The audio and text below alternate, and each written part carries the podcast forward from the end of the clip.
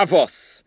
A minha avó servia pão de trigo aberto com as mãos, sem faca, lambuzado de geleia de pera, que ela mesma fazia no quintal de trás de casa. Por trás dos óculos enormes da minha avó, com aqueles quadradinhos estranhos na parte de baixo, provavelmente para ajudar ela a ler, ela olhava empolgado os nove primos sentados na mesa, misturando farelos e resto de lama embaixo das unhas, com geleia de pera por toda a cara. E ela perguntava: Está boa a chimia? Todos os primos respondiam ao mesmo tempo: Sim, menos o meu primo Timóteo, que era o primo mais gordo, que quando estava comendo parecia estar numa missão sagrada de se agarrar no alimento e empurrar a goela abaixo. A matriarca fazia outra pergunta retórica: Então a chimia da Fó é melhor do que a chimia Fritz e Frida? Todos os netos respondiam, menos o Timóteo: Sim! Então ela concluía: então, a chimia da Fó é a melhor chimia do mundo, porque dizem que a chimia Fritz e Frida é a melhor chimia do mundo e a chimia da Fó é melhor que a chimia Fritz e Frida. A manipulação psicológica dos meus avós nos levava a outras situações semelhantes. O meu avô sempre defendeu que a pipoca doce que ele fazia era a melhor pipoca doce do mundo.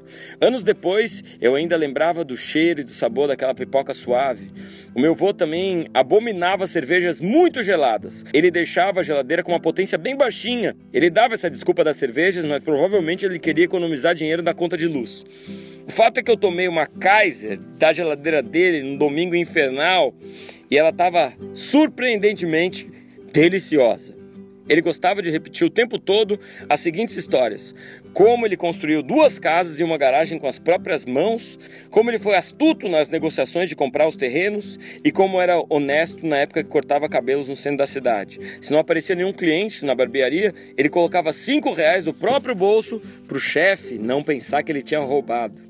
Na época em que foi caminhoneiro, ele dirigiu o melhor caminhão do mundo e conheceu o Brasil todo com o barulho de motor de trilha sonora.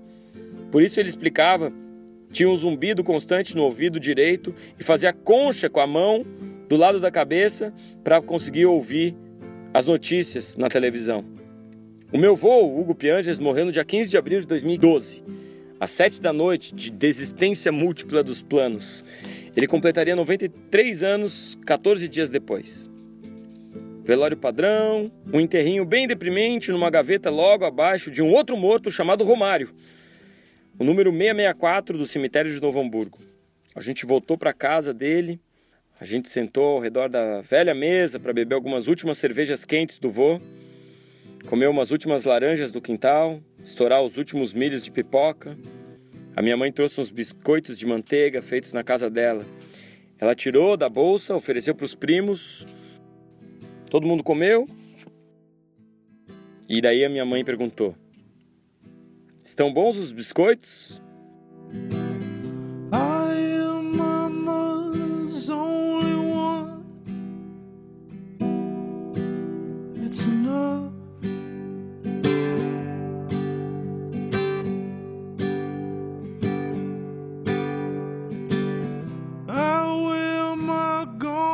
so it shows.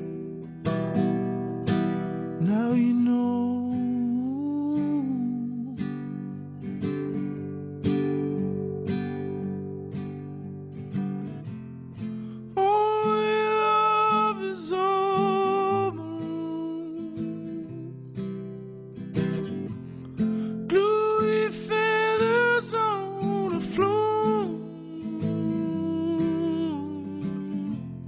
Sky is warm as she